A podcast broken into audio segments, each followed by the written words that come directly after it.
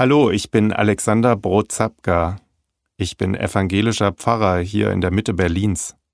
Ich freue mich, dass ihr bei meinem neuen wöchentlichen Podcast von guten Mächten dabei seid. Von guten Mächten wunderbar geborgen, erwarten wir getrost, was kommen mag. Gott ist mit uns am Abend und am Morgen und ganz gewiss an jedem neuen Tag. Das hat Dietrich Bonhoeffer gedichtet zum Jahreswechsel 1944-45, wenige Monate bevor er getötet wurde. Von guten Mächten, so nenne ich meinen Podcast. Es sind gute Mächte, in denen wir geborgen sind, auch in schweren Zeiten. Darauf baue ich.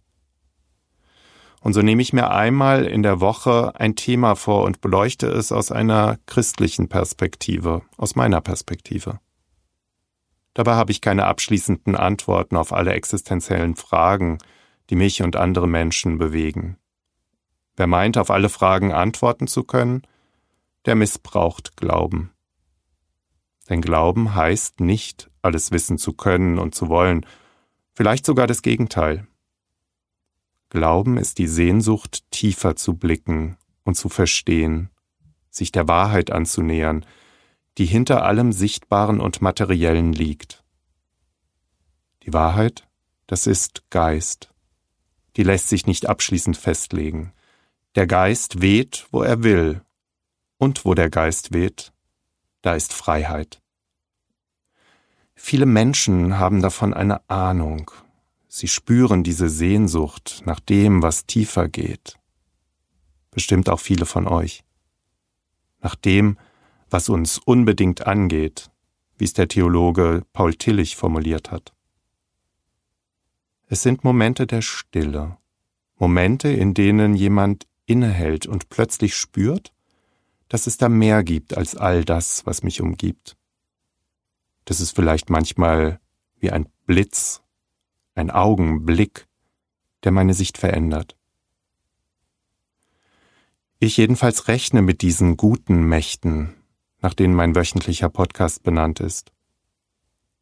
Ich glaube zutiefst, dass es mehr gibt als all das, was ich sehen, begreifen und anfassen kann. Ja, ich glaube, dass das alles nur ganz vorläufig ist und das wahre Leben, dass der Sinn sich hinter all dem Materiellen verbirgt. Nur wenn ich bereit bin, loszulassen, dann tun sich mir Türen zu einem neuen, einem anderen, einem tieferen Verständnis zu den existenziellen Fragen auf, die uns alle beschäftigen. Zu ihnen will ich mich auf den Weg machen, mit euch. Kurz bevor die Menschen aus Jerusalem vor über 2500 Jahren aus ihrer Stadt vertrieben und in die Verbannung geschickt wurden, da nahmen Priester aus dem Tempel Feuer vom Altar und versteckten es in einer Seitenhöhle eines wasserfreien Brunnens. So heißt es in der Bibel im zweiten Buch der Makkabäer. Als deren Nachkommen Jahrzehnte später zum zerstörten und verfallenen Tempel zurückkehrten, da gruben sie nach diesem Feuer. Aber sie fanden zu ihrer Enttäuschung nur dickflüssiges Wasser. Das schütteten sie trotzdem auf das Holz des Altars. Und als nach einiger Zeit die Sonne hinter den Wolken hervorkam, da entzündete sich ein großes Feuer ganz neu.